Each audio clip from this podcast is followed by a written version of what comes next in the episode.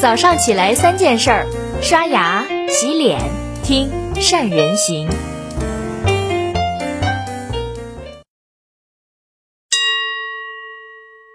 大家好，我是善人。有一句经典的手机广告语叫“充电两分钟，通话两小时”，各位还记得吗？各位，你们知道打造这句经典广告语的这位营销大师又是谁呢？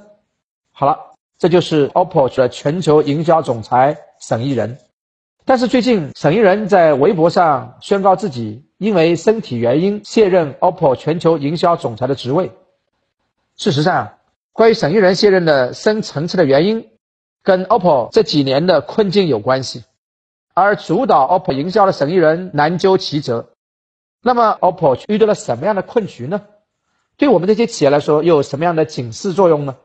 我们先来看一组数据。根据 IDC 的报告，二零一九年 OPPO 在中国市场的出货量同比二零一八年下降了百分之二十点四，市场份额也降到了只有百分之十七点一。到了第四季度，更加下跌了超过百分之三十。结合以往 OPPO 销量跟产品路线，可以发现，这两年 OPPO 正从一个高峰转向了低谷的状态。正处于一个转型的震动期，而这期的源头还得从营销上去说起。二零一五年，沈一人呢依靠 OPPO 出的一款机叫 R7 一战成名，那一句一闪动人心的广告词，抓住了市场对手机摄像品质提升的需求，取得了一千五百万台的好成绩。一时间，沈一人的地位也水涨船高，备受重用。但实际的影响。是安系列比 OPPO 情调，发音的系列也比冷藏。紧接着，李易峰的那句充电五分钟广告也再次把 R9 销量推上了两千万台。R 系列逐渐在沈一人的主导之下，形成了明星代言加颜值拍照的特点。但是，当这个套路重复利用本末倒置的时候，OPPO 越来越注重营销，产品硬实力上。比小米、华为甩开了脚步，市场也开始出现了审美疲劳。特别是明星广告代言的背后，很难掩盖 OPPO 低配高价的性能缺陷。OPPO 留给外界的印象就是只靠营销低配高价。你看，营销再怎么努力，如果产品缺乏竞争力，你可能成功一时，但绝对无法在市场上长久的保持优势。如果营销上的决策，让 OPPO 的产品陷入到了一个困境，那么线下市场的失利，那是真正有可能倾覆 OPPO 的核心命脉。要知道，OPPO 之所以能跻身国内的手机四强，跟它的非常丰富的线下渠道分不开。二十万家线下渠道合作商就是 OPPO 的杀器。但是，随着营销方式的失利，越来越多的人开始不吃这一套了，大家更关注产品的硬实力了。这就导致了 OPPO 的线下渠道商反而比华为吃掉了不少，再加上今年疫情的缘故，线下市场受损非常严重，门店的优势荡然无存。根据不完全统计，2020年的二月份全球智能手机月度的发货量、销售量的报告，OPPO 在二月份的出货量跟销售量已经排到了第五位，分别同比下降了百分之四十九。跟百分之五十二，前狼后虎，OPPO 今天的局面叫腹背受敌，方寸大乱，在线上市场营销的失利，导致了干不过小米，而线下市场今天也干不过华为，两方为难。所以我们讲，所谓营销是建立在产品品质之上，先有好产品，让产品好卖，然后营销才能无往而不利，才能让产品卖好。如果迷恋于营销本身，那就变成了本末倒置，容易丢了西瓜捡了芝麻。营销像什么？特别像魔术。在市场蓝海的时候，你只要简单布局，就有可能无往不胜。但是到了市场的红海阶段，你需要的就是更高明的局中局、连环局。你的营销之道不只是针对用户的消费群体，而是涵盖了整个行业，包括你的竞争对手。当然，OPPO 其实。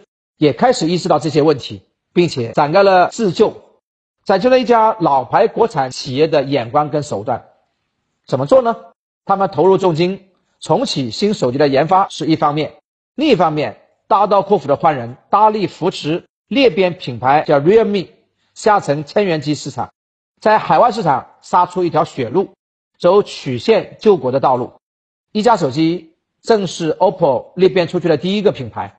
去年一加在海外市场营收高达一百亿人民币，口碑跟销量，不管是海外还是国内都非常的不错，成长性特别好。今天国内各行各业的竞争压力都很大，市场出现了饱和，我们不妨换一个切入点，从不同的角度切入市场，比如说主动去贴近年轻人的喜好，当然这是过去的 OPPO、vivo 他们的拿手好戏。又比如根据用户的需求变化去调整一下品牌的调性。大胆的去尝试裂变，看起来我们是把利润分出去了一部分，但是有舍才会有得。其实我们讲到裂变，就不得不提到一个人，那就是段永平。段永平是谁？是这个 OPPO、vivo 的创始人，当年步步高的创始人。那么后来分裂出了 OPPO 的创始人陈明勇，正是段永平的大弟子，跟随了段永平二十几年，领悟了恩师的管理之道。那是什么呢？第一，渠道管理跟产品研发理念的精髓。第二，搭舍即搭得的裂变之道，愿意把利益分享给打拼的兄弟以及常年合作的渠道商。在 OPPO，陈明勇自己持股只在一成左右，其余都是员工持股。而不管是 OPPO 投资出去成立的一家，还是今天的 Realme，都可以看见陈明勇效仿段永平当年步步高一分为三的壮举。要知道，时代在不断的变化，未来的趋势也在不断的变化，用户的需求更是时时刻刻。都在变化。沈一人的成功是他在智能手机早期时代成功抓住了用户的需求，而他后来的失利也是因为没有抓住用户新的需求，曾经在过去成功模式之上一成不变。毕竟没有任何一种商业模式跟任何一个品牌企业能够永续发展、长盛不衰，只有不断的求存求变，适合时代的发展，才能保持品牌跟企业的新鲜活力。从沈一人的卸任。再聊到 OPPO 的裂变之路，我们从里面可以去管中窥豹，看到一些段永平所有相关企业代代相传的企业文化跟经营的手段，呃，也许能给我们这些身处这个时代变局当中的中小企业一些有价值的变革启示。好了，以上就是今天的三人行跟你分享的所有内容了。对今天的文章，各位有什么想说的呢？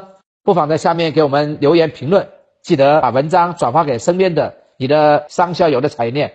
尤其是你的身边的好友，祝您的企业也能时刻抓住用户的需求，攀上高峰。